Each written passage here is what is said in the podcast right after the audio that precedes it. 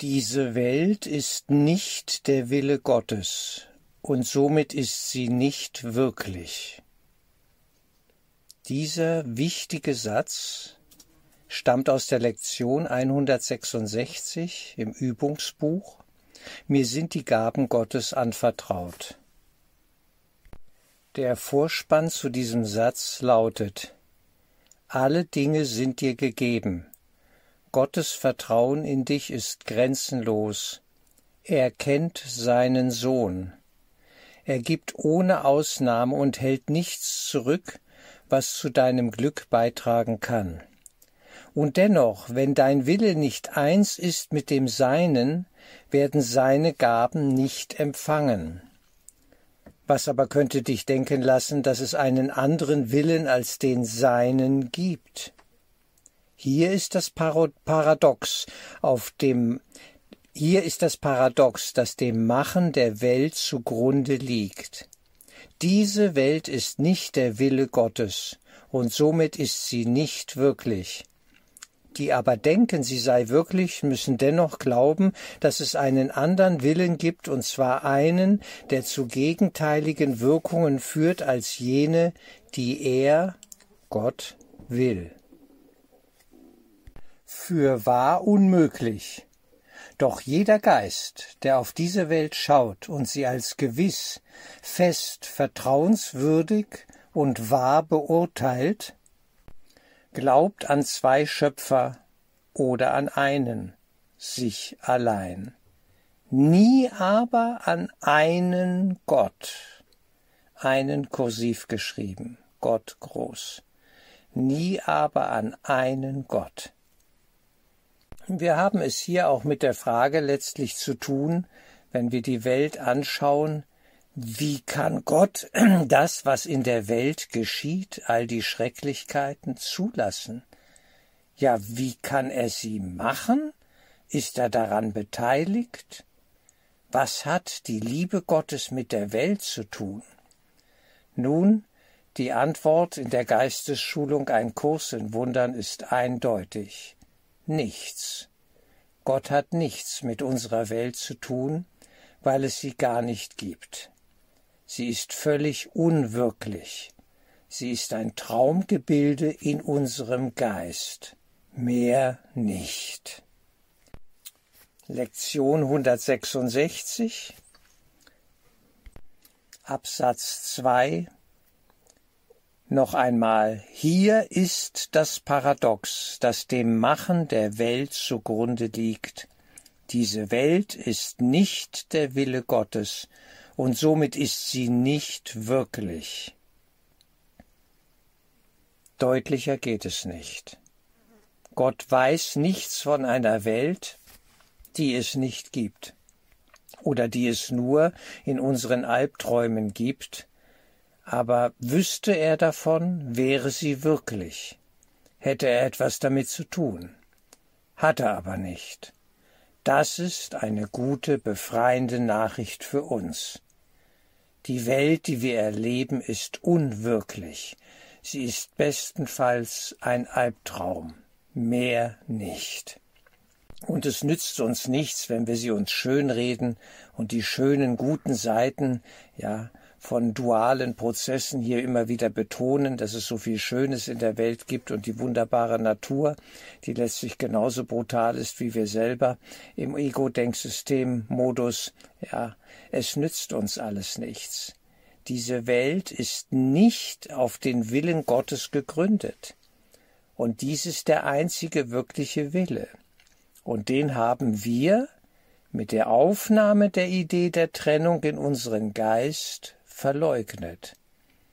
Wir haben etwas anderes zu unserem Willen gemacht, und das beruht einzig und allein auf der Abspaltungsidee von der Quelle, von Gott. Das ist unser Problem, dem wir gegenüberstehen. Das lässt sich lösen. Es geht um die Umkehr, um das Zurückkehren in den Willen Gottes, in die Absolutheit des reinen Geistes. Und dort, wo keine Spaltung ist, gibt es auch keine Welt, gibt es keine voneinander getrennten Dinge. ist Dualität wie Polarität überhaupt kein Thema. Noch einmal Arabisch 1 zur Wiederholung. Auf der Seite 315 im Übungsbuch Lektion 166. Mir sind die Gaben Gottes anvertraut. Die Gaben Gottes, das muss man sich mal äh, auf der Zunge zergehen lassen, sind mir anvertraut. Nach wie vor. Es ist so. Aber wenn ich von etwas anderem träume, dann erlebe ich anderes als eben die Gaben Gottes. Alle Dinge sind dir gegeben. Gottes Vertrauen in dich ist grenzenlos. Er kennt seinen Sohn seinen Sohn hier groß geschrieben. Also er kennt, könnten wir auch sagen, sich selbst. Gott kennt sich selbst in uns als das, was wir sind, sein einer Sohn, der eine Sohn Gottes. Er gibt ohne Ausnahme und hält nichts zurück, was zu deinem Glück beitragen kann. Und dennoch wenn dein Wille nicht eins ist mit dem Seinen, werden seine Gaben nicht empfangen. Völlig logisch. Was aber könnte dich denken lassen, dass es einen anderen Willen als den Seinen gibt? Eine spannende Frage. Wir gehen am Ende davon aus, dass es einen anderen Willen gibt als den Willen Gottes. Oder wir machen diese Welt zu seiner Schöpfung die sie nicht ist. Es gibt kein Leben außerhalb des Himmels. Ja, dieser andere Satz, einer der wichtigsten Hundertsätze, ja, zählt hier genauso. Es ist alles in Gott begründet, das, was wirklich, wirklich ist, die Absolutheit des reinen Geistes. Und daneben gibt es eben nichts nur eitle, dumme, kleine Träume im träumenden Gottessohn, der wir sind, nach wie vor. Aber wir träumen von einem anderen Willen, das sogenannte Böse, als gäbe es das Absolut. Die Finsternis, die das Licht nicht kennt und es auch nicht verstanden hat und nicht verstehen kann denn das Licht löscht die Finsternis aus.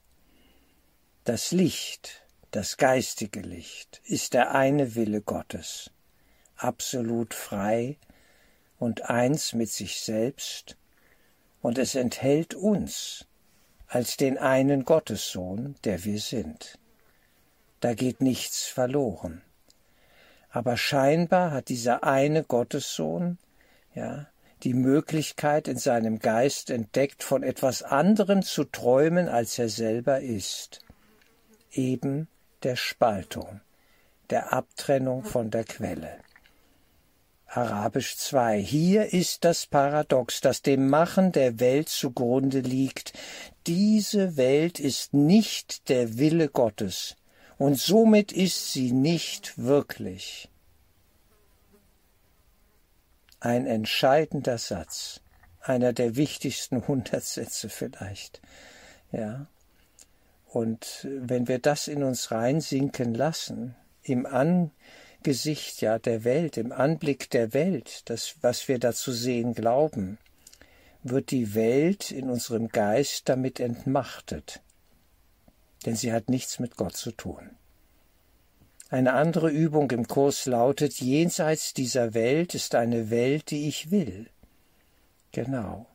Welt in Anführungsstriche. Die Welt Gottes. Das Sein in Gott, können wir sagen. Die Wirklichkeit.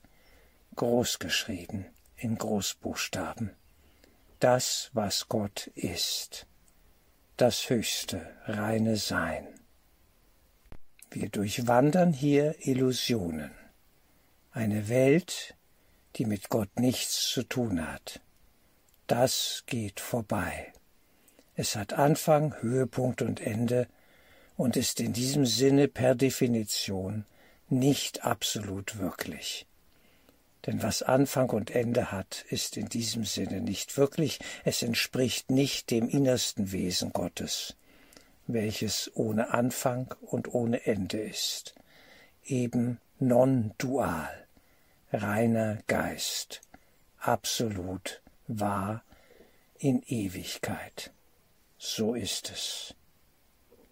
Diese Welt ist nicht der Wille Gottes und somit ist sie nicht wirklich.